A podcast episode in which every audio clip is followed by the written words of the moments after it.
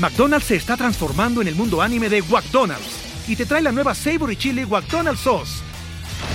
Los mejores sabores se unen en esta legendaria salsa para que tus 10-piece chicken wack papitas y Sprite se conviertan en un meal ultra poderoso.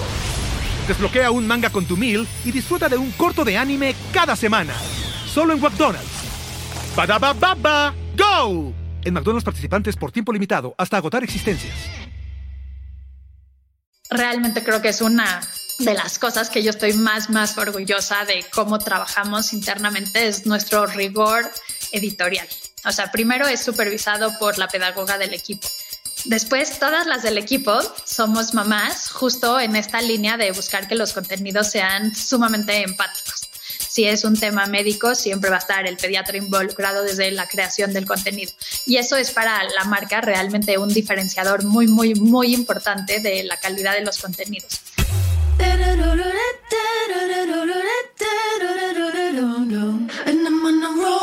Hola, hola, ¿cómo están? Bienvenidos a un episodio más de True Growth. Yo soy Fernando Trueba y semana a semana descubro la historia de crecimiento de gente extraordinaria que se ha salido del molde para cumplir sus sueños. El episodio de hoy es presentado por Deltai, delt.ai, que es una cuenta inteligente digital para tu negocio. Con Deltai obtienes una línea de crédito revolvente hasta por 150 mil dólares o 3 millones de pesos y puedes utilizarla para pagar tus nóminas, proveedores o la renta sin mayores complicaciones, completamente en línea y sin tener que ir a ninguna sucursal. Todo esto a través de una plataforma digital de Deltai a la que puedes acceder desde tu computadora o celular. Y si eres suscriptor de True Growth Podcast, tienes acceso a una línea de crédito sin intereses por tres meses en cuentas de hasta 15 mil dólares o 300 mil pesos para que puedas financiar y cubrir tus nóminas, pagos a proveedores, tu renta o lo que sea. Inscríbete en Deltai diagonal True Growth. Esto es Delt, D de E, de Tomás, diagonal True Growth. Esta oferta es sujeta a aprobación de crédito. Hoy tengo como invitada a Sara Rosenthal, fundadora y CEO de Naranjadul, la plataforma de contenidos líder en México para temas de maternidad. Lo que inició como una página de Facebook, ahora cuenta con una comunidad de más de 7 millones de mamás y un alcance de más de 100 millones de personas mensualmente en sus diferentes canales de interacción.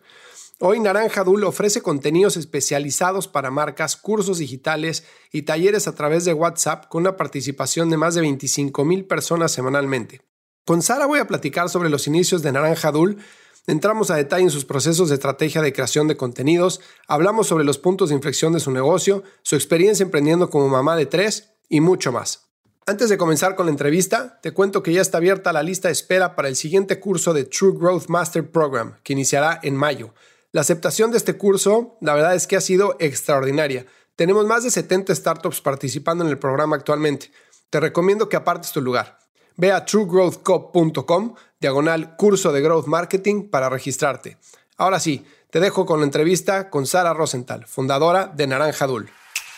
Sara, ¿cómo estás? Muchísimo gusto. Gracias por tomarte el tiempo de estar conmigo hoy y feliz viernes. Fer, qué emoción, súper lista para tener una plática divertida.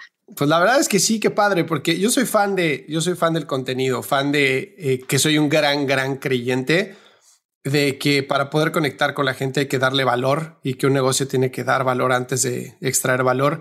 Y creo que el contenido es una forma de hacerlo, ¿no? Creo que si algo es cierto es que en los últimos años hay muchísimos ejemplos de empresas que han empezado con contenido desde Dollar Shave Club, por ejemplo, ¿no? Que cuando lanza, lanza un video del CEO divertidísimo y se vuelve una estrategia de growth basada en branding, en video y en contenido, ¿no? O HubSpot, o digo, hay miles de empresas que han logrado conectar con sus diferencias audiencias, creando contenido de valor, llegándole a lo que están buscando, aprovechando beneficios de SEO, etcétera. Y creo que ustedes lo han hecho súper bien. Entonces, eh, por eso me encantaba tenerte en el podcast. Te agradezco que tomes el tiempo.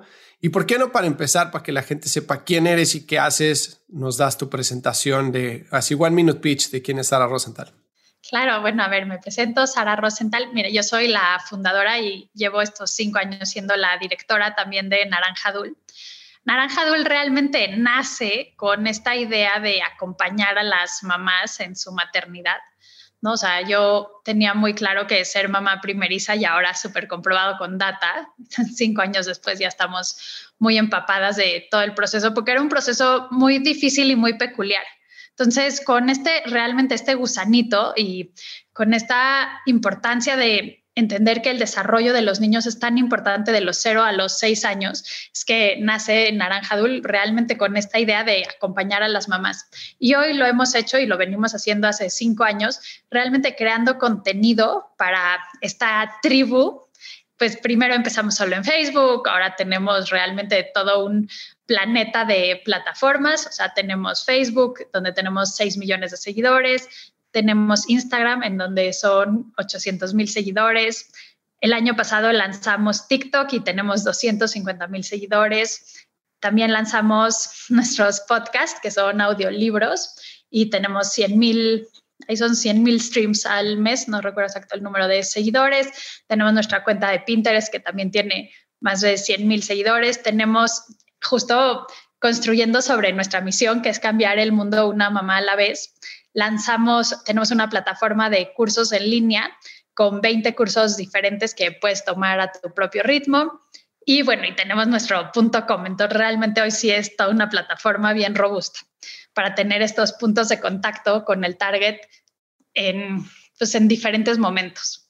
O sea, a ver, se dijo, o sea, se dice rápido, decir 6 millones de seguidores en Facebook, 800 mil en Instagram, 250 mil en TikTok, 100 mil streams al mes. Se dice rápido, ¿no? Pero realmente llegar a esos números y mantener cada una de las plataformas con contenido que funcione dentro de, una, de cada una de las plataformas es complicado en el sentido de no solo de producción de contenido, sino del entendimiento del usuario en la plataforma, ¿no? O sea, ¿cómo le haces para bueno, antes de llegar a ese punto, cuéntanos cómo empezaron, o sea, cómo empezaste, cómo dijiste, a ver, esto es lo, que voy a hacer, cómo conseguiste tus primeros usuarios, cómo viste que ibas en un camino que hacía sentido desde un punto de vista de negocio. Bueno, a ver, espérame, o sea, un pasito atrás, yo antes de empezar el proyecto de Naranja Dul llevaba la, o sea, era directora de la, de la parte de video de, bueno, video digital de Grupo Imagen. Entonces, según yo entendía súper bien cómo funcionaba YouTube, o sea, sabía muy bien cuando administraba canales muy grandes, ¿no? Siento que, entonces, bueno, yo me contaba la idea, me sabía muy bien el modelo de la gallina pintadita, que en ese momento todavía no estaba en español, solo estaba en portugués, pero sí tenía súper este gusanito de hacer algo en pro de la educación. Entonces, inicialmente cuando nace Naranja Dulce, que en sí el nombre viene por la canción de Naranja Dulce, Limón Partido, la gran idea era decir, bueno, vamos a hacer inicialmente las rondas populares con un tonito así, pues más viteadas y una música más divertida para conectar con los niños. Y ya que tengamos esta audiencia, pues podemos hacer canciones, o sea, usar este modelo de canciones para conectar con los niños y enseñarles pues prematemáticas o luego matemáticas, enseñarles otros idiomas. O sea, había como todo un modelo para crecerlo a partir de tener una audiencia de niños en YouTube pero hicimos las primeras seis canciones que están divinas y pues fase uno las veíamos, yo creo que mis hijos, así los primeros 100 views eran mis hijos, eh, los amigos, o sea, solo nosotras. Tuvimos esta suerte que un poquito por ahí teníamos el insight que YouTube privilegiaba los playlists, entonces hicimos varios playlists de canciones, uno indexó bastante bien en el buscador y por eso hoy la canción tiene millones de views pero bueno, fue un proceso muy lento, ¿no? Entonces, en el Inter, buscando que no solo sean los views de mis hijos y los míos y de algún otro samaritano, entonces hicimos la cuenta de un perfil en Facebook diciendo, bueno, pues, pues que les lleve tráfico de Facebook a YouTube. Y la verdad fue como todo un aprendizaje. Es decir, así les poníamos frasecitas lindas. yo venía muy de este mundo de publishing y de hablarle a adultos entonces siento que, y aparte era mamá, o sea, me, me, salía bastante natural.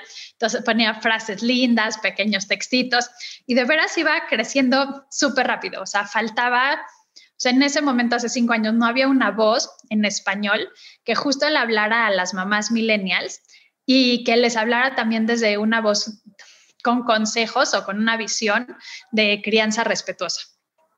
O sea, en inglés había muchas voces, en español en ese momento no, o sea, realmente estaba el hueco. Y entonces, de veras, poníamos cualquier frase y 100 likes, ¿no? Y de repente ya teníamos 20 mil seguidores y en el canal de YouTube, de veras, no llegábamos ni a 100 seguidores. Les poníamos el videíto famoso de Naranja Dulce, que de veras estaba hermosísimo para que lo vean, cero likes, o sea, cero.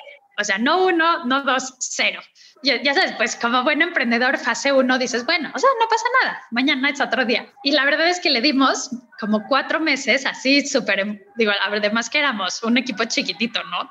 Yo y dos becarias de la Ibero que muy monas se sumaron a ayudar. Entonces, pues digo, muy emocionadas y todo, pero de repente, de veras, ya teníamos en Facebook 100 mil seguidores y en YouTube, que era como el proyecto, no, o sea, no llegábamos ni a mil. La canción sí empezaba a tener más views, te digo, justo por esta que estaba en una playlist que YouTube estaba recomendando, pero ahí. Entonces, justo cuatro meses después dijimos, no, pues sí hay que pivotear el, el proyecto. Realmente lo que sabemos hacer es hablarle a las mamás. Entonces, como muy bajo esta visión igual de tener un impacto en la educación, pero con un pivote hacia las mamás y enfocar todos los recursos, tiempo y energía hacia Facebook. Entonces ese fue pues fase uno. Y de ahí, y un poquito así por mi background y que venía produciendo mucho video y video que podíamos producir de forma, digo, con recursos de grupo imagen de forma masiva, ya cuando pues me toca a mí hacerlo con todos los recursos, no de forma masiva, pero sí muy baratos videos y que la verdad en redes sociales es como esta prueba que no necesitas estos valores de producción de cine, sino que necesitas tener un lindo storytelling y ser muy adecuado a la plataforma es que empezamos a hacer videos que se volvieron mega virales, o sea, mega, mega. O sea, de veras hubo un momento que tener videos internamente valorábamos el video que le iba así como, ay, este de veras estuvo salado, llegaba a 5 millones de views en Facebook. O sea, se volvió muy explosivo y eso, claro que detonó un branding muy importante de la marca y empezó a crecer mucho, mucho, mucho.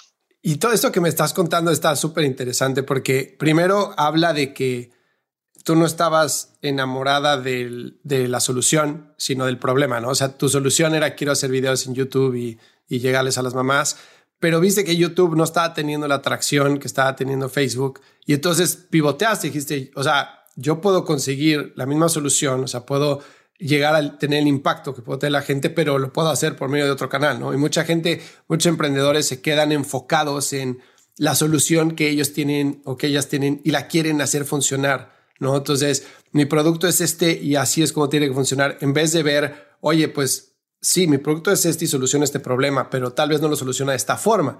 Lo puede solucionar de esta otra forma, ¿no? Que es algo que hicieron ustedes, que fue pivotear y, moverse hacia Facebook y entonces empezar a, a, generar contenido ahí, ¿no? Que se me hace súper, súper inteligente. Pero ahora, cuando dices, tuvimos videos de así 5 millones de views, este, miles de likes, este estuvo salado, este, llegó a muchísima gente, etcétera. ¿Cómo era el proceso interno de creación de contenido? ¿no? Porque muchas veces, o sea, mencionaste dos puntos muy importantes. Uno, tú, tú eras el target, que eso siempre facilita las cosas, ¿no? Es, es muy difícil querer ser un extranjero hablando en un problema que no conoces bien, nada más porque te gusta como negocio. Tienes que ser parte del problema para conocer los insights, ¿no? Eso creo que es, es una cosa súper importante que mencionaste. La dos es que pues tenías conocimiento de, de valores de producción, de generación de contenido, etcétera. Pero el proceso de hacer contenido que funcione, yo sí creo que es una mezcla perfecta entre ciencia y arte. O sea, sí está, está el, arte de este es el storytelling que voy a decir, este es el tema que voy a tocar, que obviamente debe de venir de un insight que conoces de la audiencia, pero también tiene que tener la ciencia detrás, no solo del research, sino de de cómo se puede viralizar, a cómo se puede llegar, qué tipo de, por ejemplo, cuando estás hablando ya de SEO en contenido escrito, qué tipo de keywords son las que vas a utilizar, qué tipo de búsqueda es la que vas a atacar, etcétera, ¿no? ¿Cómo era tu proceso? ¿Qué tan sofisticado era al principio? ¿Cómo decidían qué iban a producir? O sea, no, no, al principio, a ver, justo estaba en tendencia y no sé, Fer, si tú te acuerdas, hace cinco años, los de AJ Plus y los de Playground tenían como, la verdad de ellos detonaron este formato que era footage con textos, ¿no? Y realmente la narrativa venía guiada por el texto que leías más que visualmente, ¿no? O sea, el, la, la compañía, o sea, era totalmente, pues el footage te hacía que el video luzca más, pero el texto era lo importante. Entonces, o sea, nosotros vimos eso, o sea, justo le llamábamos el modelo playground, ¿no? O sea, el formato. Y metíamos justo estos temas de crianza respetuosa que nadie, o sea, o, como empezamos teniendo dos verticales. Por un lado le llamamos los contenidos emocionales y los otros que eran los datos curiosos. Y buscábamos publicar uno de cada uno a la semana, que honestamente al principio era un poco complicado, entonces, no, no puedo decir que rigurosamente cada semana, pero al menos hace cuatro años y medio sí ya venimos súper rigurosos los viernes. Entonces, y estos pequeños textos, teníamos en ese momento un formatito en Excel que decíamos como cuánto tenía que durar la entrada, cuánto luego el, la parte intermedia, el punto así como álgido de así que era el más catchy y luego cómo iba a ser el cierre. Y sabíamos que en total no nos podíamos tardar más de, no podía durar más de 40 segundos. Fase 1, como no teníamos presupuesto y no teníamos todavía un, un banco de imagen propio, y pues éramos pobres, la neta, al principio tampoco comprábamos uno, pues, pero la gente es súper colaborativa, o sea, yo creo que las barreras nos las ponemos solitos. Entonces, la verdad, le escribíamos a muchos blogueros que tenían videos hermosos en YouTube si nos dejarían usarlos en Facebook. Y les contábamos de qué iba y tan pronto nos decían que sí, boom, entraban a nuestra base, ¿no? Y salían muy seguido su material, porque aparte eran canales en YouTube que podían tener 30, 50, 100 videos. Entonces, o sea, como que en la parte visual así era meramente colaborativa, así la solucionábamos y el texto, en ese momento ya estaba Sandy Bleiberg en el equipo, que ella es hoy la directora editorial, y ella era la que se encargaba de hacer estos textos hermosos. Ahora, y en tema, o sea, eso era como ya la parte operativa, pero un pasito antes, cuando hablas de cómo seleccionábamos los temas, o sea, realmente eran como cositas que en el momento nos preocupaba alguien del equipo, ¿no? O que, es, o que leíamos, o sea, no había tanta estrategia, honestamente era un poquito más reactivo eh, temitas que nos preocupaban o temitas que creíamos que eran sumamente importantes para la marca, ¿no? Entonces, por ejemplo, hablábamos, hay muchos mitos urbanos alrededor de el sueño, ¿no? Y que los bebés recién nacidos no duermen, ¿no? Y obviamente no duermen y es normal que no duerman, entonces era mucho así de nuestros primeros videos súper virales era una carta, o sea, nosotros lo escribimos como una carta que escribe el recién nacido a sus papás explicando lo que él siente.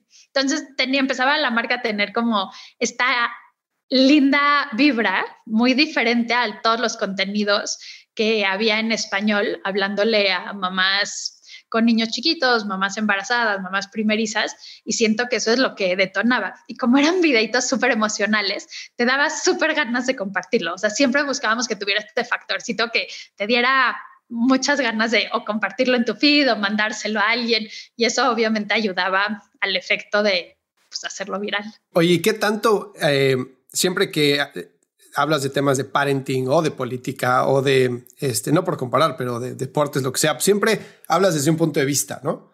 Y ese punto de vista puede ser polarizante para ciertas formas de pensar, ¿no? Por ejemplo, en temas de maternidad está la liga de la leche, la liga no leche. Está este, el tema de que duerman boca abajo, que duerman boca arriba, que duerman de lado, este, que coman esto, que no coman aquello, etcétera, ¿no? Entonces, siempre que hablas de parenting, puedes tocar fibras sensibles para ciertos grupos de personas, ¿no? Ustedes, ¿cómo, cómo manejaban el, cuál era su punto de vista de las cosas? ¿Qué cosas sí se tocaban, qué cosas no? ¿O siempre ofrecían el punto de vista de, de ustedes y decir, sabes que eso es lo que nosotros pensamos y a quien le guste? ¿O cómo vas monitoreando? Que la gente con la que estás platicando, digamos, estás teniendo esta conversación virtual, esté reaccionando de forma positiva cuando no cambias el, curso, te clavas más en lo que estás haciendo, ¿cómo lo controlas? Pero tienes razón, nunca lo había relacionado con política, pero 100% sí. O sea, hay partes muy encontradas en muchos temas.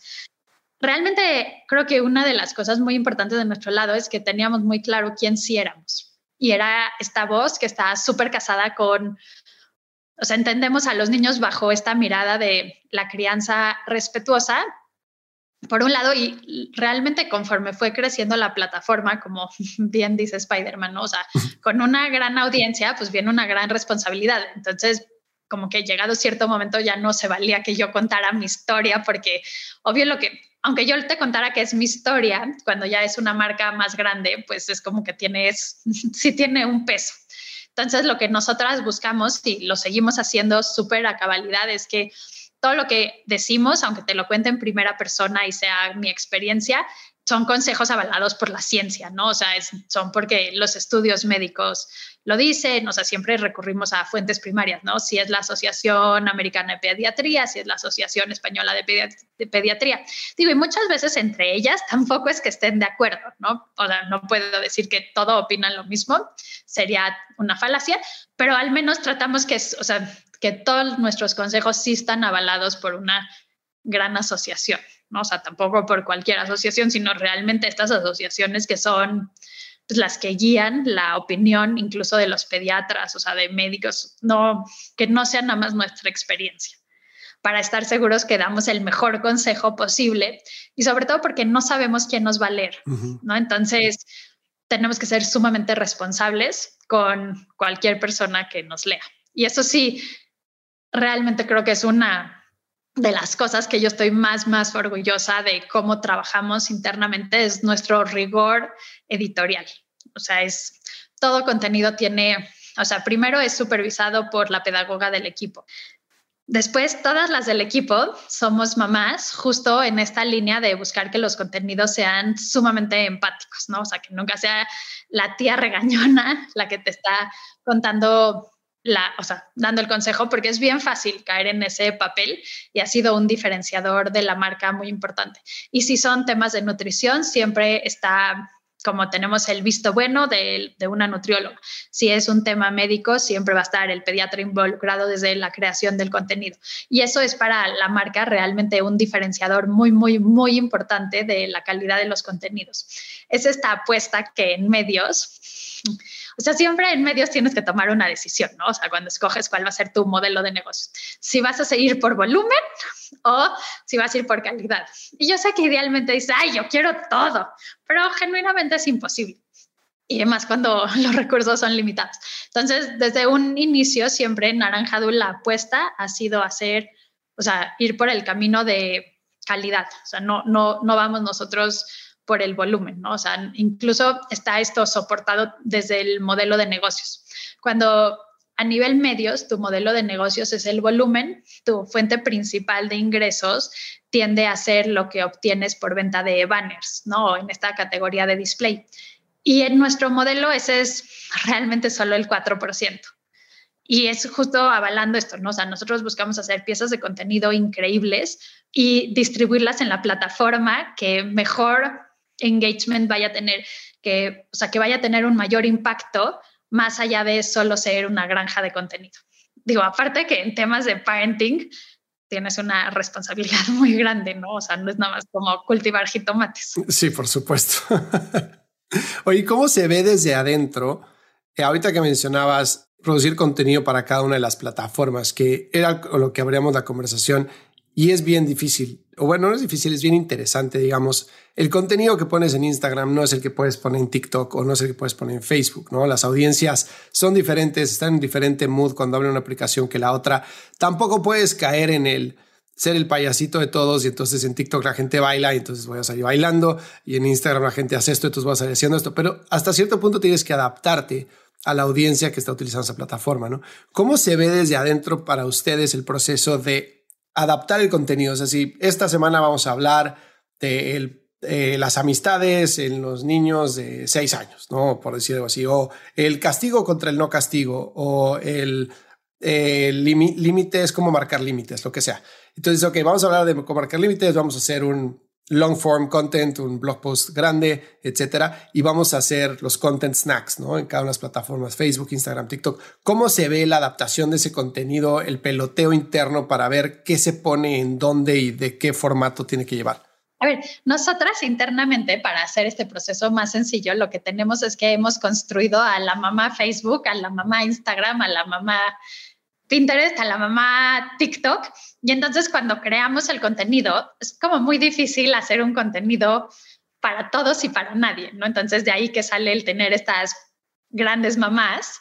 Entonces está, o sea, desde un poquito la selección de palabras, o sea, hay como dos, dos, cosas, ¿no? Uno, entender la selección de palabras y hacer la narrativa ad hoc para cada una de las mamás en diferentes plataformas y también porque varía un poco la edad, ¿no? O sea, la mamá, o sea, Facebook es esta gran plataforma mainstream y nosotros hemos visto que nuestra audiencia que está o sea, aunque sigue siendo un demográfico bien grande, por lo mismo que es una, o sea, es la plataforma pues con mayor penetración en México, pero, o sea, hemos visto que estas mamás más jóvenes, o sea, ya las centennials que tienen hijos muy chiquitos, hemos visto que ya no se enganchan en Facebook y esa, esa, ha habido esta migración de las que hubiéramos pensado que iban a entrar a Facebook, ahora hablamos con ellas en TikTok. Entonces hay este entendimiento de quién es primero tu mamá objetivo, en nuestro caso que le hablamos a las mamás, o tu audiencia objetivo y genuinamente hacemos su bio, ¿no? O sea, qué le gusta desayunar, cómo se viste, cómo le habla a los hijos, qué espera de los hijos, porque digo, todos esperamos cosas como que sí la tenemos bien, bien segmentada. O sea, más que segmentado, diferenciado. Y por otro lado, creo que el meollo, meollo, meollo es estar muy adentro en las plataformas y entender cuáles son los formatos que están privilegiando. O sea, porque siempre hay uno. Te voy a contar, por ejemplo, hace un año nosotros la verdad veníamos tratando de entrar a Pinterest, pero como que entrábamos con cautela porque cada vez que poníamos un contenido teníamos tres likes. Entonces, como que da cautela, o sea, y te digo con cautela porque pues sí la seguíamos alimentando, pero no había mucho impacto. Tuvimos un acercamiento con el equipo de Pinterest México, nos dio muchos tips, o sea, de como que obvio nos filtraron insights de a qué horas publicar y qué contenidos, y con eso empezamos a crecer así, de que veníamos bastante flat, de repente así, para arriba, para arriba. Y obvio eso emociona, ¿no? O sea, nosotros los creadores de contenido, eso es como gasolina pura.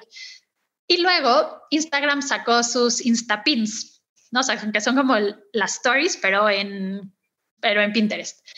Y nos dijeron que nos iban a meter al programa piloto de las stories en México. Y obvio, la plataforma estaba destacando justo o sea, si metíamos el mismo video en post, tal vez tenía, no sé, mil likes, pero si lo metíamos en estos story pins, tenía diez mil. Entonces, sí hay una diferencia muy, muy importante cuando conoces que está privilegiando cada plataforma. Y volviendo al tema Facebook, hace cinco años, cuando nosotras empezamos, Facebook estaba en esta gran cruzada de tener más video views que YouTube. Mm. Entonces, o sea, si tú hacías un video que empezaba a tener en, eh, así punch, la plataforma te lo, o sea, lo, destacaba, lo destacaba, lo destacaba. Y eso hacía que, pues sí, que pudieran llegar a su número de forma más rápida ellos internamente. Y los creadores de contenido que nos subíamos en esta ola, empezaba a destacar muchísimo tu contenido. O sea, no había... Hoy te puedo decir que realmente tenemos posts que tienen el mismo alcance que videos. Hace cinco años no había forma. O sea, todos nuestros videos tenían millones y millones más de alcance que cualquier otro formato. O hace, que fue como año y medio, Pinterest sacó sus, no Pinterest, Instagram sacó los Reels, ¿no? Compitiéndole a este formato de video muy corto, snackable, de TikTok. Y en ese momento sí fueron seis meses que la plataforma empujaba, empujaba, empujaba, empujaba el formato. Entonces, si estabas ahí, pues tenías este push extra de entender, o sea, de leer lo que está necesitando la plataforma. Y bueno, y tu contenido, en vez de hacerlo video, si lo hacías tres segundos más corto y entraba en Reel, sabías que iba a tener un alcance mucho mayor. Digo, en promedio, ¿no? Pero sí, el entender a las plataformas y los objetivos internos que trae cada plataforma ayuda muchísimo. Completamente, tienes toda la razón. Y fíjate que es bien chistoso ver, mencionabas las las stories de Pinterest, ¿no? Los reels de Instagram, cómo ha habido tendencias que han adoptado todas las plataformas, ¿no? Yo me acuerdo cuando Snapchat salió que el contenido pues desaparecía después de 24 horas, ¿no? Empezó a crecer, crecer, crecer, crecer hasta que Facebook llega y saca las stories. Y cuando saca las stories, el crecimiento de Snap se ve bastante flat y Instagram empieza a despegar, ¿no? Después viene con este solo video TikTok y empieza a despegar y entonces empiezan a sacar los reels Instagram para defenderse. Pero entonces ya las plataformas se ven muy similares todas, ¿no? Tienen diferentes formatos. El video predomina, ¿no? Y el video corto predomina. O sea, realmente la atención de la gente a mí me, asusta, no solo desde un punto de vista de lo difícil que es conectar con ella, sino también del spam de atención que ya tenemos los seres humanos, que tienes dos segundos para captar la atención de la persona, ¿no? Y si no, se fue y tu video lo escroleó.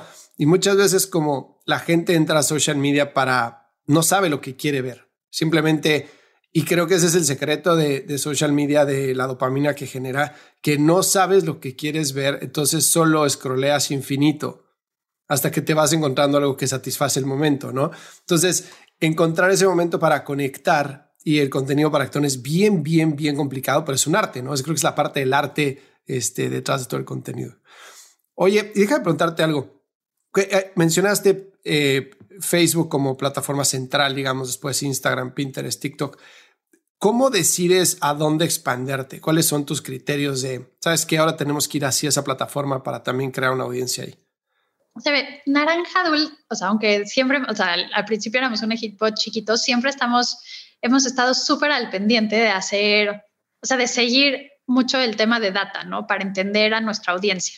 Digo, hoy lo hacemos de forma mucho más sofisticada de lo que lo hacíamos hace cinco años, pero siempre ha estado esto en la mesa de, buscar entender a las mamás, ¿no? De hacer focus, de hacer social listening. Y en función de esto, y a ver, y aparte que todas somos 20 mamás, ¿no? O sea, que también somos target. O sea, también es un insight, la verdad, o sea, vivimos ahí, también da mucho, o sea, da mucho eco a lo que está pasando. La idea es realmente decir, o sea, debemos estar donde estén nuestra, nuestras mamás, ¿no? O sea, donde esté el, este grupo de mamás a las que les queremos hablar, hacia ahí debemos de irnos migrando y hacia ahí también pues migrar los recursos, ¿no? Porque no es nada más abrir la cuenta, o sea, abrirla es lo, lo de menos. El, realmente es el costo de poder crear contenido de forma diaria. Y por eso es que inicialmente, eh, pues solo estábamos en Instagram, digo, perdón, en Facebook, y nos tomó tiempo irnos a Instagram hasta que sentimos que de veras ya había una masa crítica que ya estaba ahí, ya está, y ya no la teníamos en Facebook y ya estaba ahí buscando contenido específico un poquito ha sido esa la lógica, ¿no? Decir, debemos de estar donde esté nuestra audiencia. Y no nada más por feeling, sino realmente documentado, o sea, como seguir, seguir esta tendencia. Digo, y por ahí decía, o sea, ya hablando de tendencias, o sea, nosotras realmente sí nos, o sea, sí, sí nos subimos mucho a tendencias para conectar con las mamás, ¿no? O sea, sí, o sea, es que por ahí decías hace una pregunta y ahorita me quedé pensando y si no es desordenado me gustaría ahondar en eso. O sea, como que dices, no, pues en TikTok parecen payasos bailadores. Pero hay una parte de tu cerebro que cuando todos están bailando conectas con el bailecito. O sea, nosotras sí hemos visto que para, sobre todo para echar mensajes profundos, cuando te subes a tendencias, que aunque sean para, o sea, la tendencia está del baile para otra cosa, pero la usas para conectar con temas que de veras quieres tener un impacto, sirven impresionante. Impresionante, impresionante. O sea, sí, sí hay un mindset en el cerebro que como que después de que ves algo muchas veces, quieres consumir más de lo mismo. Claro, claro, claro. Y no sabía a nivel neurociencia qué quiere decir eso, pero nosotras lo tenemos mapeadísimo que la gente ama, o sea, una vez que se casa con un patrón, digo, y estas tendencias hoy en día de veras duran días, no ni siquiera semanas. O sea, si nos tardamos mucho en reaccionar, ya se nos ya, ya, ya, ya es de la abuelita, o sea, ya no Pero si te sube rápido, puedes así, tu mensaje tiene muchísimo eco. Completo. Y fíjate que, por, por, ejemplo, TikTok lo que hace muy bien y ahora ya también Instagram hablando de trasladar conceptos, pues es concentrar posts que tienen el mismo audio, por ejemplo, ¿no? Entonces, si agarras uno de los audios de la librería de TikTok y subes tu video con ese audio, pues se concentra dentro de, todos los demás. Entonces, si ese audio se convierte en tendencia, la gente que le gustó se empieza a ver qué otros hay, te empieza a descubrir. Entonces, para incrementar alcance es una muy, muy buena estrategia. Muy bueno. Y los que somos creadores de contenido 24/7, ayuda, o sea, sí, estas herramientas de tendencia son muy importantes. Y, o sea, es muy importante también tener un equipo que pueda reaccionar muy rápido, porque obviamente nosotras caemos desde, o sea, generalmente las redacciones se dividen en como noticias o breaking news y soft news, que pues, generalmente eh, las redacciones de noticias eh, saben reaccionar rapidísimo, porque si no ya se te fue la nota. Y todo lo que es de estilo de vida, generalmente son contenidos que podría decirte que siempre están verdes o al menos tienen una vida muy grande y entonces no estamos tan acostumbradas para reaccionar rapidísimo. O sea, honestamente de nuestro lado es, ha sido un reto que llevamos genuinamente el último año metiéndole mucha energía para reaccionar rápido, pero inicialmente no estaba tan mapeada en nuestra parrilla, como que la teníamos muy organizada de qué coberturas, cuáles van a ser nuestras grandes coberturas por mes o por bimestre o por quincena, pero el tener esto de súbete a la tendencia, pues rompe toda la planeación. Y ahorita que hablas de eso, ¿cuáles son las características más importantes en alguien que contratas tú para tu equipo? Porque, o sea, acabas de hablar de adaptabilidad, estar en tendencia, o sea, reaccionar rápido, etcétera. ¿Cuáles son esos indicadores cuando contratas a alguien que dices esto tiene que estar sí o sí para la parte de contenidos, para poder conectar con la gente? O sea, a ver, la primera sí fase es decir, me encantaría trabajar con ella ocho horas al día, sí, no. Porque en, en mis trabajos anteriores, contrataciones, o sea, siento que he contratado gente que digo, güey, se ve pilísimas, pero, o sea, no es tan divertido trabajar con ella y no, no es mi máximo. O sea, lo primero es que diga, wow, cuánto voy a aprender de ella, me fascina trabajar con, con esta persona. El segundo es, yo les explico muchísimo lo que es la vida adentro de un startup, ¿no? O sea, no tenemos manuales, hoy te toca ir al evento, mañana te toca ser actriz, si se requiere algo de bomberazo, pues todos nos lo tenemos que echar. O sea, porque es la verdad. Entonces, me parece honesto contarles y que la otra parte también sea receptiva de entender que, pues, cómo es el día a día, ¿no? O sea, entender, porque si no, no, o sea, el way of working se le va a hacer muy complicado y creo que va a resultar en frustración, ¿no? Entonces, es mucho entender esta onda de startup y si se siente cómoda, porque yo creo que se vale no sentirse cómoda, pero también yo lo veo como súper responsabilidad mía siempre contarles cómo es el día a día. Entonces, ese es el filtro dos y el filtro tres es que se tenga como esta flexibilidad de seguir aprendiendo, ¿no? O sea, que no se vea como una persona que si ya sacó sus dos videos, ya se va a echar y ya nada más, ¿no? O sea, hoy te puedo decir que todo el equipo, y eso es lo más divertido de mi trabajo, es que todas son unas apasionadas de locura. O sea, apasionadas, apasionadas de locura. Y eso yo lo valoro muchísimo, trabajar con gente apasionada. ¿Y cómo comparten aprendizajes? Te voy a decir por qué te pregunto esto, porque Justo ayer estaba dando un curso de, mentalidad de growth, ¿no? Y algo que le decía a la gente era que estar enfocado en resultados es súper importante, pero que hay que enfocarse también en aprendizajes, ¿no? Que cuando eres una startup y no aprendes, no puedes crecer. Entonces, cuando llegas al número o no llegas al número, tienes que saber por qué sí, por qué no, y tienes que incorporar esos aprendizajes en tus procesos, ¿no? Y que gran parte de los clientes con los que trabajamos tienen problema en comunicación aceptar el fracaso, aprender del fracaso y comunicarlo y socializarlo. ¿no? Entonces, muchas veces el mismo ritmo de trabajo te lleva hacia, pues ya pasó esta semana y ahora viene la siguiente, hay que sacar el video, hay que sacar el blog post y la siguiente y la siguiente. Y pocas veces te detienes a ver hacia atrás y decir, ok, ya pasó esto, estos son los resultados, qué aprendimos, qué podemos incorporar, ¿no? ¿Cómo, manejas tú ese proceso de aprendizaje en tu equipo para que pues todas las personas están trabajando en las diferentes plataformas, vayan aprendiendo unas de otras. Mira, o sea, nada más como dato curioso. Nosotras trabajábamos 100% remoto, entonces todas nuestras juntas son virtuales. Dicho lo anterior, solíamos tener una junta mensual de KPIs, ¿no? Entonces, yo siempre les decía, oye, a ver, di lo que peor te salió. Y genuinamente yo me ponía la primera, ¿no? O sea, porque yo pues, hay que poner el ejemplo para que la conversación fluya. Entonces, me acuerdo de tomarme tiempo y pensar así de veras, qué es lo que peor me salió en el mes, ¿no? Y, pero la gente siento que es así, al menos no es cero mexicano ponerte así frente a tu jefe y tus pares, y yo creo que es más tus pares que tu jefe, eh, de no, no, de veras, soy un idiota, esto me salió pésimo. O sea, no lo veía. Entonces, aunque yo contaba esta historia y decía, no, por favor, contemos lo que peor, de veras, después de cada junta, siempre eran porras, o sea, a todos les salió perfecto. Eh, entonces, bueno, ese fue el primer intento, fallido total. El segundo intento era que cada quien presentara, como que yo me conté la historia, que dije, bueno, a ver si cada quien dice, a ver, esta era mi meta y alcancé esto versus esto, así, podía resultar una plática honesta y o sea, al final no era decir, ay, eres un burro, a ti te salió mal esto, sino realmente creo que las cosas que no salen hay que ponerlas, o sea, el pescado sobre la mesa, ¿no? No abajo del tapete. Entonces, bueno, empezamos con esta y, fase 2, la verdad es que tampoco salía, o sea, nivel que yo me enteré que íbamos mal en una cosa el, al cierre de año cuando por alguna razón un número no me latió y no es que no es que ellas tenían mal el número, nada más que me lo, o sea, en la plática de todas, así con la pantallita dividida en 20 personas durante la junta, cada quien se iba a presumir su mejor número. Y ahora, a ver, lo que es o sea, es que no es, una, es un trabajo en proceso, no, no tengo la solución, solo te cuento por lo que hemos caminado. realmente como que todas llenan un Excel y a partir del Excel yo saco un par de gráficas y entonces como que hoy es una plática mucho más guiada para encontrar estas lagunas, porque vi que cuando cada quien cuenta, como que siempre nos ponemos coronitas, o sea, nos dan, o al menos a mi equipo y a mí, eh, o sea, acabamos en estas pláticas de, esto me salió bien y esto me salió increíble, y no, no permitían encontrar las cosas que no habían salido bien en temas de operativos.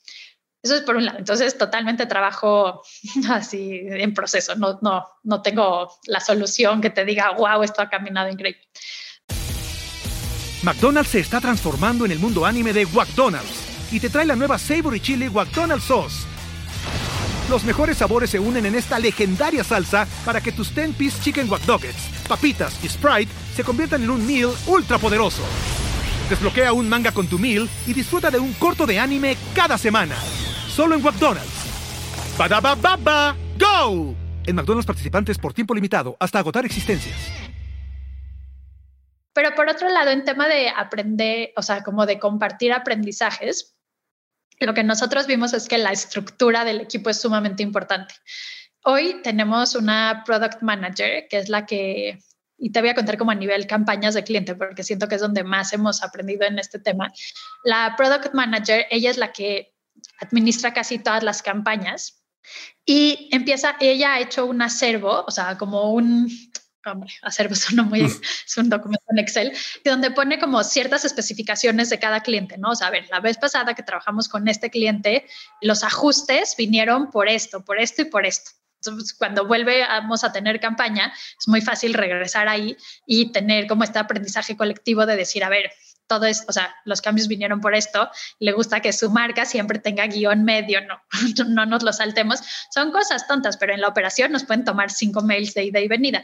Entonces, eso ha sido, o sea, como tener una persona que administra la misma campaña muchas veces y que aparte administra muchas otras campañas, siempre, o sea, tiene una sabiduría colectiva muy importante.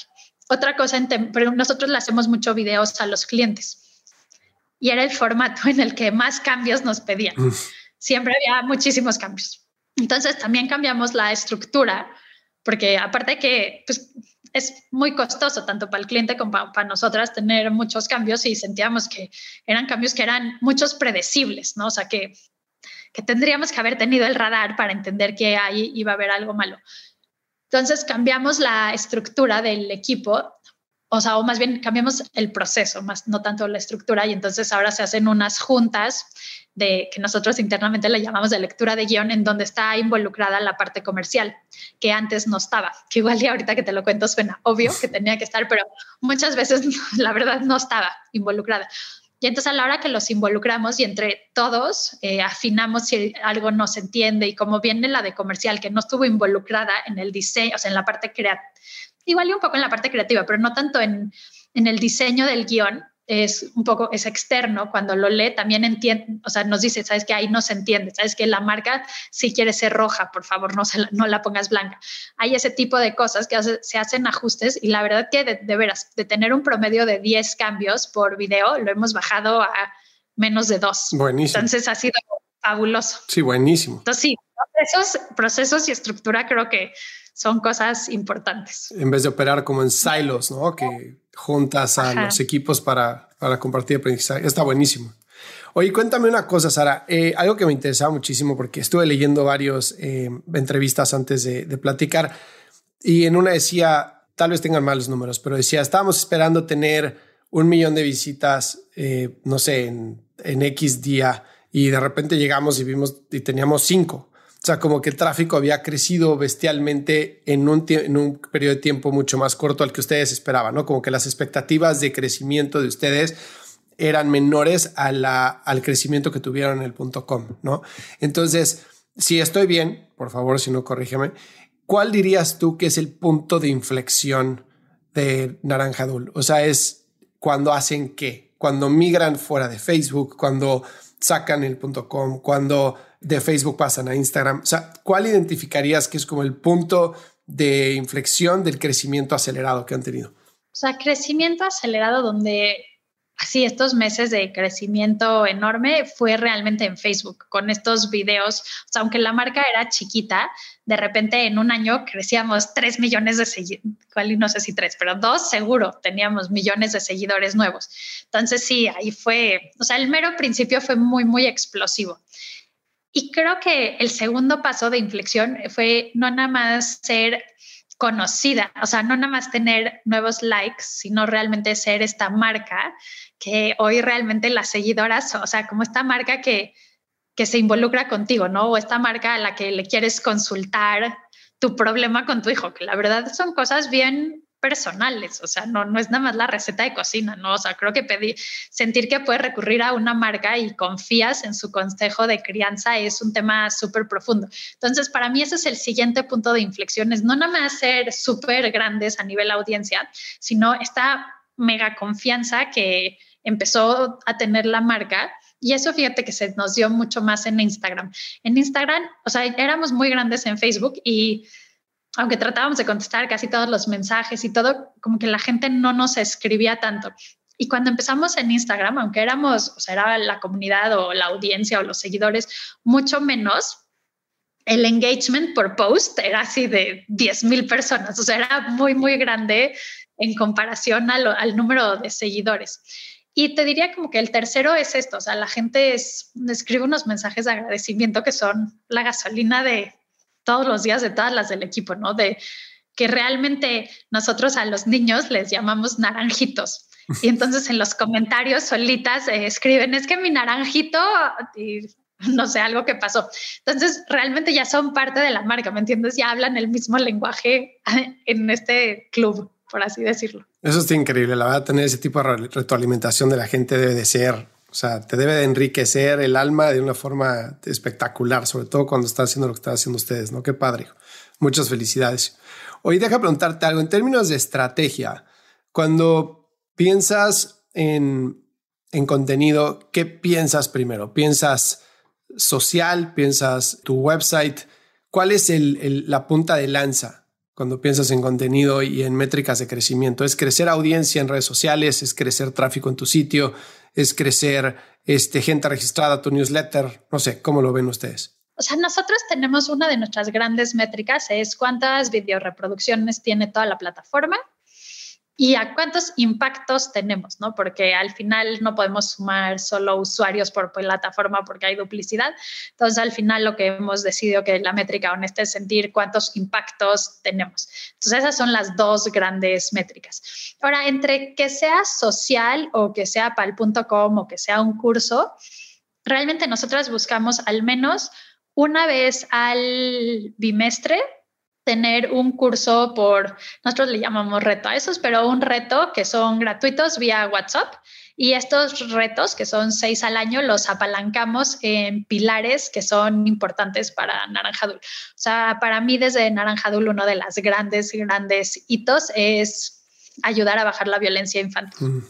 que es un número horrible en México, el porcentaje de familias en donde hay violencia infantil y cosas temas de violencia que están súper normalizados, ¿no? O sea, muchas veces cuando le preguntas, porque tenemos mucha data sobre este tema, eh, le preguntas a las mamás qué es violencia, realmente está solo asociado violencia física, mm. pero verbal eh, empieza a haber conciencia, pero no diría que hay conciencia al 100%. Entonces trabajamos mucho y entonces, por ejemplo, en esa línea, ahorita en el primer bimestre que está ahorita acabando el reto, se llama Dios a los gritos en 21 días y durante 21 días les mandamos contenido. Es todo un proceso, es, es mi reto favorito, la verdad, favorito, favorito, de acompañamiento y también tenemos pláticas en vivo y tenemos un grupo de Facebook que alimenta también este reto, o sea, que es donde todas pueden compartir. Y no, no, y la gente, o sea, yo de veras siento que tenemos nuestro granito de arena, si no es que toda una cubetita, apoyando a las familias y a romper pues esto, este patrón que tenemos de violencia hacia los niños. Y lo vemos desde los comentarios que recibimos y tipo ahorita son 25 mil mamás que están tomando el reto. Entonces sí tiene, tiene su gran impacto. Wow, pues cómo no, son muchísimas, muchísimas, qué padre. Oye, y algo que eh, ahorita estabas platicando el tema de violencia, estando en tu posición, me surgió la duda, como mamá, ¿qué tanto tú te enseña a ti el contenido que generas contra qué tanto el contenido que generas se debe a lo que tú haces como mamá? ¿Me explico? 100%. O sea, hoy soy aprendiz al 100%. O sea, es que tenemos un, un, equipo de gente tan picuda que todo el tiempo nos está dando pláticas para concientizar a todo el equipo que 100% yo soy la aprendiz. O sea, hubieron diferentes momentos, ¿no? O sea, sí puedo decir que hace cinco años cuando empezamos, pues mucho venía desde mi experiencia, pero hoy soy aprendiz total. Y claro, si estuvieran mis hijos al lado, a veces dirían que soy mejor aprendiz, que, pero aprendiz al 100%. No, no, siempre, siempre aprendo. O sea, la verdad es que hoy la responsabilidad es no contar desde la experiencia de ninguna editora y no hacer que porque fue bueno para una editora, o sea, o una persona que escribe contenido sea la voz oficial, ¿no? Realmente tiene, se vale y creo que es súper empático y a mí me, soy, de hecho, soy la que más disfruta siempre de leer estos textos en primera persona, en primera persona, pero sí tiene que tener este, o sea, estar secundado o avalado por o algún experto del pool de expertos Naranjadul o por una asociación. O sea, no, puede ser, yo no te puedo recomendar solo porque a mí me funcionó. Claro. O sea, ese sí es un rigor de la marca. Completamente. Sí, me surgió mucho porque me imagino que al principio es un poco guiado por lo que tú sabes, como decías, ¿no? Pero después empiezas a crecer y pues te vuelves tú parte del proceso en vez de ser eh, por donde empieza todo, ¿no? Hoy, y otro tema de, de negocio, al haber empezado en Facebook y tener, digamos, una comunidad muy grande en redes sociales es un beneficio, pero al mismo tiempo también es un liability, ¿no? Es como un riesgo de negocio porque tú no controlas el éxito de la plataforma, número uno, por más que sea Facebook. Y número dos, lo que te permite hacer la plataforma dentro de la misma, ¿no? Entonces, de hace cinco años para acá, la caída en el alcance orgánico del contenido en Facebook ha sido bestial, ¿no? Cuando Facebook abrió, pues todo el contenido que veía ser orgánico, la red estaba abierta, entonces hubo ese free ride que tuvieron muchísimas empresas, muchísimos influencers de construir, construir, construir audiencia, porque pues todo lo que posteabas le llegaba a toda la gente que te seguía. Pero obviamente eso va en contra del modelo de negocio de Facebook. Entonces, pues mientras más empieza a cerrar el alcance orgánico Facebook, más empieza a crecer el valor de su acción, porque más se necesita la publicidad para que el contenido llegue a la gente que tiene que llegar, ¿no? Entonces, el día de hoy en Facebook creo que es el 1.4, 1.6% el alcance orgánico eh, del contenido y en Instagram es como el 2.5%. Eso quiere decir que, pues digo, si tienes 10 millones de personas, pues únicamente 250 mil te van a ver de forma orgánica, ¿no? Entonces, hay que poner publicidad detrás. Entonces, al construir un negocio que tiene esa dependencia del éxito de la plataforma, ¿cómo pensaste tú el hacerlo un poco más autónomo y que tuviera un poco más eh, su propio destino, que dependiera más del negocio que de la plataforma? O sea, definitivamente nuestro FODA siempre está en nuestra dependencia al planeta Facebook, ¿no? O sea, es algo súper latente y pues un watch out constante que tenemos. ¿no? Y en función de eso es que hemos buscado también tener relevancia en otras plataformas que sean fuera del ecosistema Facebook. Por otro lado, yo sí te diría que de nuestro lado, el, o sea, yo no sé si este dato que tú tienes es realmente para páginas de marcas, no sé si tanto creadores de contenido, porque fíjate que nosotras tenemos en promedio un alcance de 68 a 80 millones de personas alcanzadas desde nuestra página de Facebook al mes y no compramos más, o sea, sí hay en muchos meses inversión, pero no es mayor a, o sea, no compramos más de 2 millones de estos. O sea, entonces, aún en el mes más bajo, por así decirlo, que fueran 68 millones de personas alcanzadas, solo compramos 2 millones, que viene siendo o sea, muy poquito. Claro, tienes muchos shares, supongo, ¿no? Sí, es justo el alcance y, es también tenemos, o sea, cuando nosotras, digamos, en Facebook publicamos 10 contenidos al día. Entonces, digo, también hay muchísimas publicaciones, pero en sí realmente nuestro alcance es básicamente totalmente orgánico. O sea, si no, no habría forma de mantenernos. O sea, necesitaríamos muchísimo, muchísimo dinero o sea, invertido mes a mes en Facebook. Y en Instagram realmente no invertimos cero. Ahí sí es cero la inversión de nuestro lado en pauta. Claro. Que creo que ahí viene el secreto, es el tipo de contenido que si se comparte, o sea, obviamente si el usuario lo comparte con su red, pues eso te, es el factor multiplicador, ¿no? Si tienes likes, pues ya es diferente, pero si, si tienes shares, está buenísimo. No, y por ejemplo, o sea, hay muchas cosas que te digo, hay que estar muy metida dentro de lo que pasa en cada plataforma. Como ahorita nos pasaron por ahí el consejo que Facebook eh, privilegia mucho cuando tu comunidad tiene o sea, interactúa contigo vía mensajes directos o vía mensajes en WhatsApp o vía grupos cerrados. Y la verdad es que puedo decir que es cierto, o sea, desde que nosotras tenemos más activos nuestros grupos cerrados, el alcance ha aumentado. Sí, qué bueno. O sea, son este siempre hay como algún truquito en cada plataforma y cuando estás de este lado de creador de contenido 24/7, también hay una parte importante de tiempo invertido en investigación de las plataformas. Digo, además que hoy, pues por el tamaño que tiene Naranja Dul, también tenemos contacto directo con, los, pues, con las partes que llevan publishers en cada una de las plataformas. Entonces, bueno, también eso es un, una cosa que ayuda mucho. Y ahorita que mencionas ese tema de investigación, aparte el tiempo es investigación, parte del tiempo es generar contenido. Hace rato decías, ahora te vas a ir al evento, etcétera. ¿Cómo se ve, sobre todo al principio, cómo se veía tu equipo? ¿Cómo fue evolucionando tu equipo? O empezaste tú con las dos becarias de la Ibero y después, ¿cómo lo fuiste creciendo para eh, construir la máquina de contenido que tienes hoy? O sea, fase 3 entró, o sea, empezábamos a tener personas que nos freelanceaban notas, ¿no? Mm. Entonces necesitábamos, como que teníamos en la parrilla que íbamos a tener cinco notas a la semana, entonces pues, era una mini iguala, la verdad, de que eran nuestros freelance. Y la verdad que en el mundo editorial es bastante común freelancear muchas cosas y abrir tus, o sea, expandir tus equipos frente a proyectos grandes y luego volverte a reducir cuando el proyecto termina. Luego tengo la suerte, la verdad que la llevaba muy bien con los que eran mi equipo en imagen, y me empezaron ellos también a freelancear, a hacerme videitos cortos. Entonces, realmente era freelance, freelance. Y todo el primer año que nosotros estuvimos operando, nunca fuimos, o sea, realmente nos dedicamos al 100% a crear audiencia.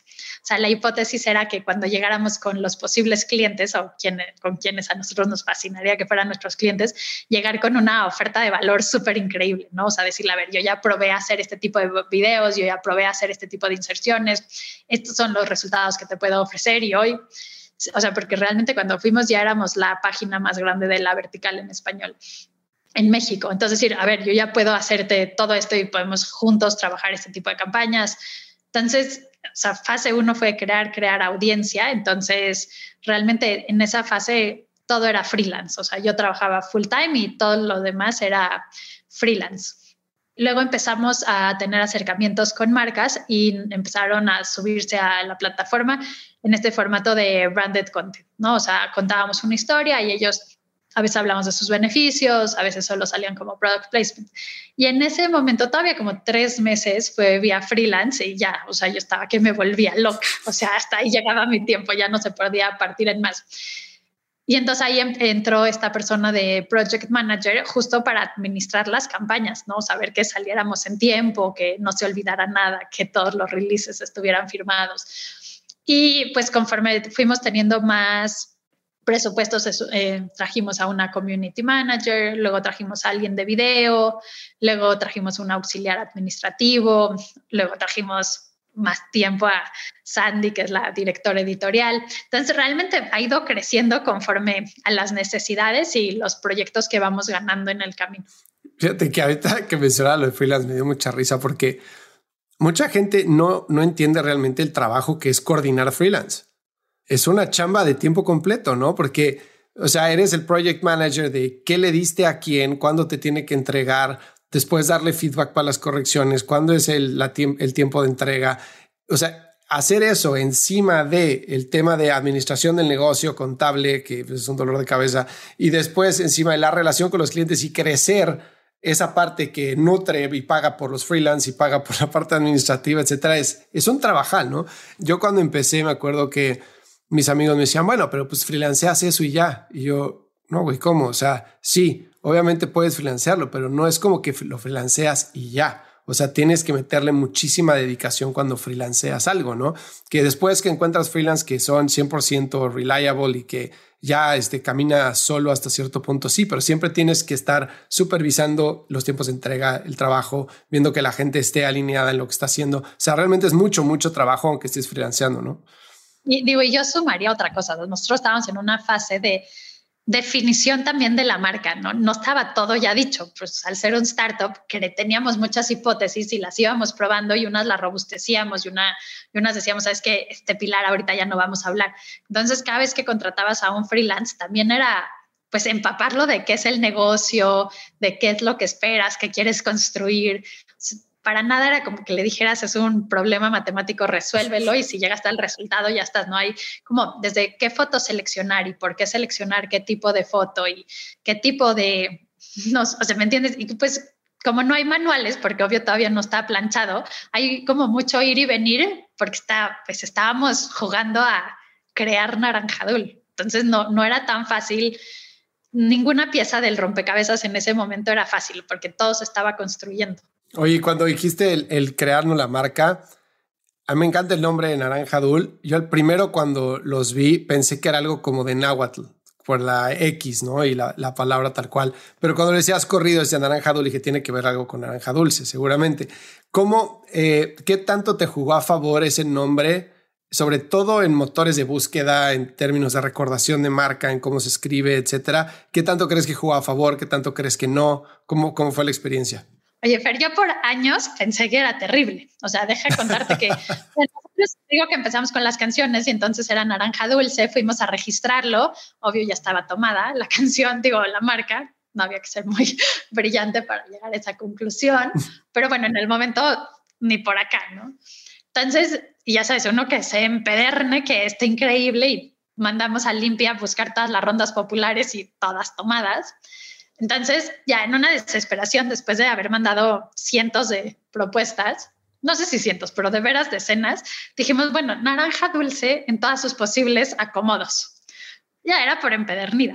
Eh, y una de estas era naranja dulce y el limpi dijo, sí, va, dijimos, ¿sabes qué? Ya vamos a ponerla así a Facebook y luego lo cambiamos porque estaba muy difícil de pronunciar. O sea, sí la X, sí era un poco que bueno, que sí te dio esa impresión. O sea, siempre queríamos que sea Mexican Cool. De hecho, los colores eran como, era la paleta de Barragán, no sé si, si era esta onda de ser Mexican Cool. Pero la verdad es que cuando fue Naranjadul era mucho bajo la hipótesis de luego le cambiamos el nombre. Y luego ya teníamos tantos seguidores que Facebook ya no te deja cambiarle de nombre. Bueno, en ese mm. momento ya no nos dijo que no, que buena onda, pero que ya no se puede cambiar de nombre en la página. Entonces, pues como que yo solita me terapiaba que estaba divino el nombre, que divino. Lately, o sea, hasta me ha sorprendido que la gente me pregunta cómo le hice para encontrar un nombre tan lindo y dijo, bueno, ya cada quien se cuenta historias. o sea, y esta pena me da decirles que, que fue así, que le íbamos a cambiar. Creo que, o sea, ahorita yo lo amo, obvio tengo un sesgo enorme, pero tengo este tema que nadie lo sabe pronunciar. O sea, siempre es Naranjandul. O sea, hasta hay una letra inventada porque como que suena que por ahí podría ser. Pero bueno, pues ya lo amamos nosotras. Digo, yo personalmente lo amo. Pero pues esa es la, la historia. Es un poco fortuita. A mí me encanta esa historia porque creo que muchas veces, bueno, hay como que creo que hay dos corrientes, ¿no? Hay quien dice que o sea, que invierte tanto tiempo pensando en el nombre de la empresa y que la es tu bandera y este tiene que ser descriptivo y la gente tiene que recordarlo y entonces hay que invertir todo el tiempo del mundo en ese nombre porque el nombre define tu éxito. Y hay otros que dicen no, o sea, el éxito, o sea, el, el nombre acompaña el éxito, ¿no? Entonces el éxito hace exitoso al nombre, como Google, por ejemplo. Google pues Google qué, o sea, Google, o sea, sí, significa, es, tiene toda la ciencia detrás del número de la mitología griega, etcétera, etcétera, pero nadie sabe eso, ¿no? Entonces, pues Google es Google y se convirtió en un verbo y pues no porque eh, el nombre haya sido lo que trajo el éxito, obviamente es por la adopción del producto, ¿no? Entonces, puedes estar de un lado o del otro, pero escuchar estas historias de que realmente, pues yo quería ponerle ese nombre, punto, y funcionó y tiene algunos limitantes de recordación, no tiene limitantes de pronunciación, no tiene limitantes de que no tengo tráfico orgánico por mi nombre porque pues simplemente no hay búsquedas asociadas con un nombre que se escriba así. Eso no te limita a crecer. De hecho, ¿sabes cuál es la búsqueda más? Cuando pones naranja y ves que abajo Google te dice las búsquedas más frecuentes con Siempre pues ahí está esto. ¿Qué significa naranja Pero porque ya eres gigante. O sea, sí, por eso te digo, siempre es un... O sea, lo que voy es que realmente no te limita, o sea, el, nombre no te limita el éxito, ¿no? Si haces las cosas bien, este, puedes ponerle como quieras y al final del día Si va a funcionar, va a funcionar. No va a dejar de funcionar por el nombre, es mi punto, creo. Yo estaría totalmente a favor. Digo, insisto, yo se lo iba a cambiar hasta que Facebook dijo que no se puede. O sea, porque inicialmente cero me convencía, pero ya era como de, please, necesitamos registrar algo en el INPI y ya. Que gracias, pero no gracias. Oye, a ver, cuéntame una pregunta que le hago a todo el mundo que viene al podcast. Es, si tú estuvieras de este lado, ¿qué te preguntarías tú que no te he preguntado yo? Qué buena pregunta tan difícil. Eh, ah, yo preguntaría mucho este reto de, o sea, hay mucho este sesgo de ser mujer, ¿no? O sea, en tanto de ser emprendedora, ser o sea, hacer, trabajar, ¿no? Y, hay muchísimo, o sea, y más ahora creo que es un tema que igual y tengo mucho en el radar y por eso lo pongo en la mesa, ¿no? Pero hay este tema que de veras es, y ya nos toca a nosotras desde Naranjadul, nos toca mucho hablarlo de, pues este sesgo de ser mamá y ser trabajadora y, y cómo lo hacemos, ¿no? En el equipo y más porque todas somos mujeres y todas somos mamás. O sea, justo en este tema, si se vale hablar porque es de mis pasiones, es como una invitación pública, pero la verdad es que es rudísimo. O sea, hoy la sociedad es dura con las mujeres que queremos trabajar, ¿no? Es muy rudo el tener todos estos sueños profesionales y también tener los sueños de ser una gran mamá y decir, ¿cómo le hago? ¿No? O sea, ¿cómo me puedo contar la historia de que un, ser uno no quiere decir sacrificar al otro? ¿no? O sea, ¿cómo me cuento la historia de que puede ser un y y no un o? ¿No? ¿Cómo puedo buscar esta ayuda para sí lograrlo? Y creo que eso para mí, o sea, en mi camino profesional ha sido la diferencia, el poder tener unos papás espectaculares que en momentos de crisis siempre salen al rescate, eh, un esposo que se siente muy orgulloso de todo lo que construyo, aunque sabrás que no tiene ni Facebook, ni Instagram, ni LinkedIn, ni ninguna red social, y creo que por muchos años no entendió a qué me dedicaba poder contarle a tu familia, por ejemplo, para mí este es un reto personal, ¿no? O sea, mi esposo, como ve que trabajo desde casa, él cree que estoy 100% disponible todo el tiempo. Cuando le digo, de veras tengo que tomar la junta, no te puedo contar el teléfono, no me lo tomes a mal, es como de, ¿cómo? Solo estás en la casa. O mis hijos creen que solo hago videollamadas, entonces, y sí, honestamente en el equipo nos reímos muchísimo, chacoteamos, o sea, sí hay muchísima, así, o sea, sí, la paso bomba en mis juntas, pero también trabajamos. Pero hay como este, o sea, es como un, gran reto poder hacerlo, ¿no? Y no darte por vencido a la primera, porque hay muchas barreras sociales que luego, luego te bloquean, ¿no? O sea, es para mí fue un gran reto poder aprender a ponerme todas las gorras, saber que con muchas no voy a quedar perfecto y aprender a decir que no puedo hacer ciertas cosas, ¿no? O sea, de decir, bueno, a veces sí, la casa va a estar desordenada y aunque la casa de mi mamá y mi abuela están increíbles, puedo respirar y la mía se puede ver diferente y, no sé, y no pasa nada. Pero es un súper reto y yo creo que todos como sociedad debemos de apoyar a que las mujeres que se vuelven mamás también son igual de productivas. Obvio, necesitan cierta flexibilidad para lograrlo, ¿no? O sea, sí creo que este esquema de 9 a 9 con un bebé, o sea, sí está muy difícil, pero también creo y en el equipo he tenido pues tres personas que han dado a luz y que se pueden reincorporar eh, a su trabajo de súper tiempo completo bajo esta idea de tener un horario flexible, ¿no? O sea, un horario que, les permita también ajustarse a su nueva realidad y la verdad es que en el equipo nunca pensamos que no son capaces porque también esa es otra que, o sea, al menos cuando yo fui a buscar trabajo y tenía tres hijos chiquitos, era de, híjole, ¿y cómo le vas a hacer? ¿Y quieres tener otro hijo? ¿Y quién te va a ayudar? Y era como, o sea, me estás contratando a mí, estás contratando a mis hijos.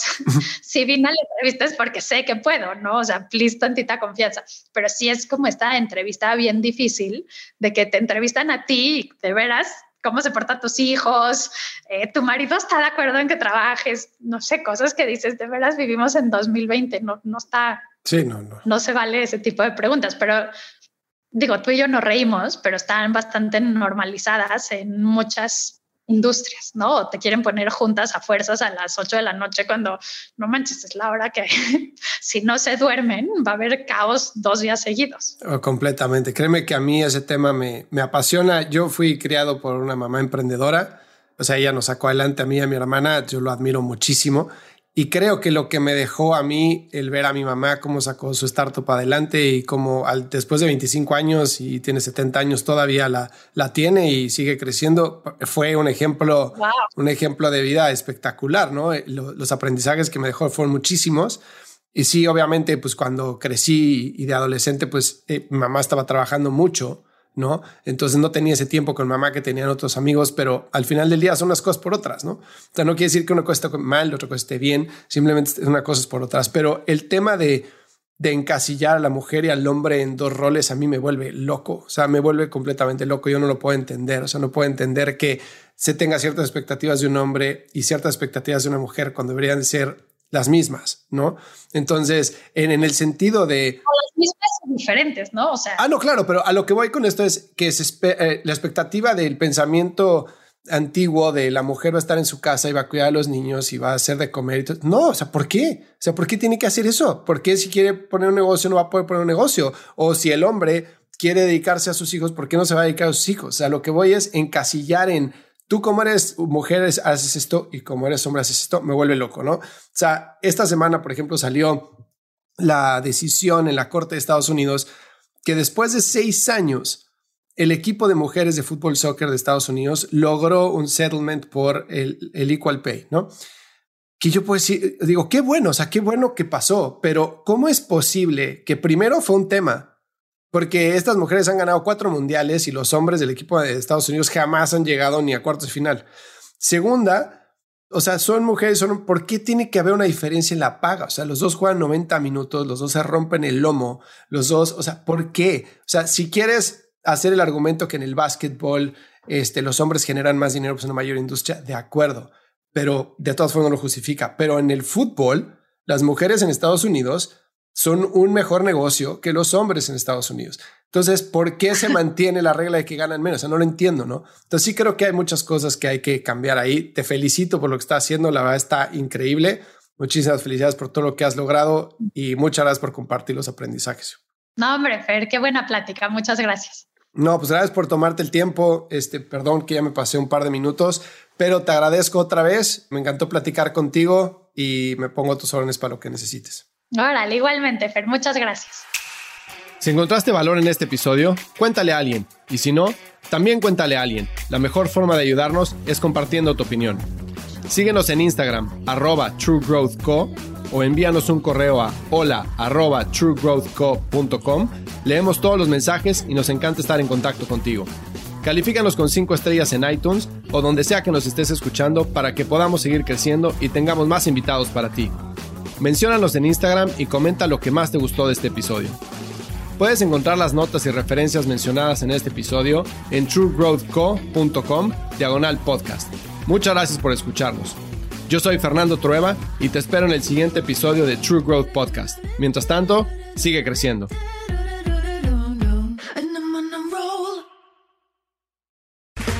Okay, round two. Name something that's not boring. Laundry? Ooh, a book club. Computer solitaire, huh? Ah, oh, sorry, we were looking for Chumba Casino. That's right. ChumbaCasino.com has over 100 casino style games. Join today and play for free for your chance to redeem some serious prizes. ChumbaCasino.com. No purchase necessary. Full prohibited by law. 18 plus terms and conditions apply. See website for details.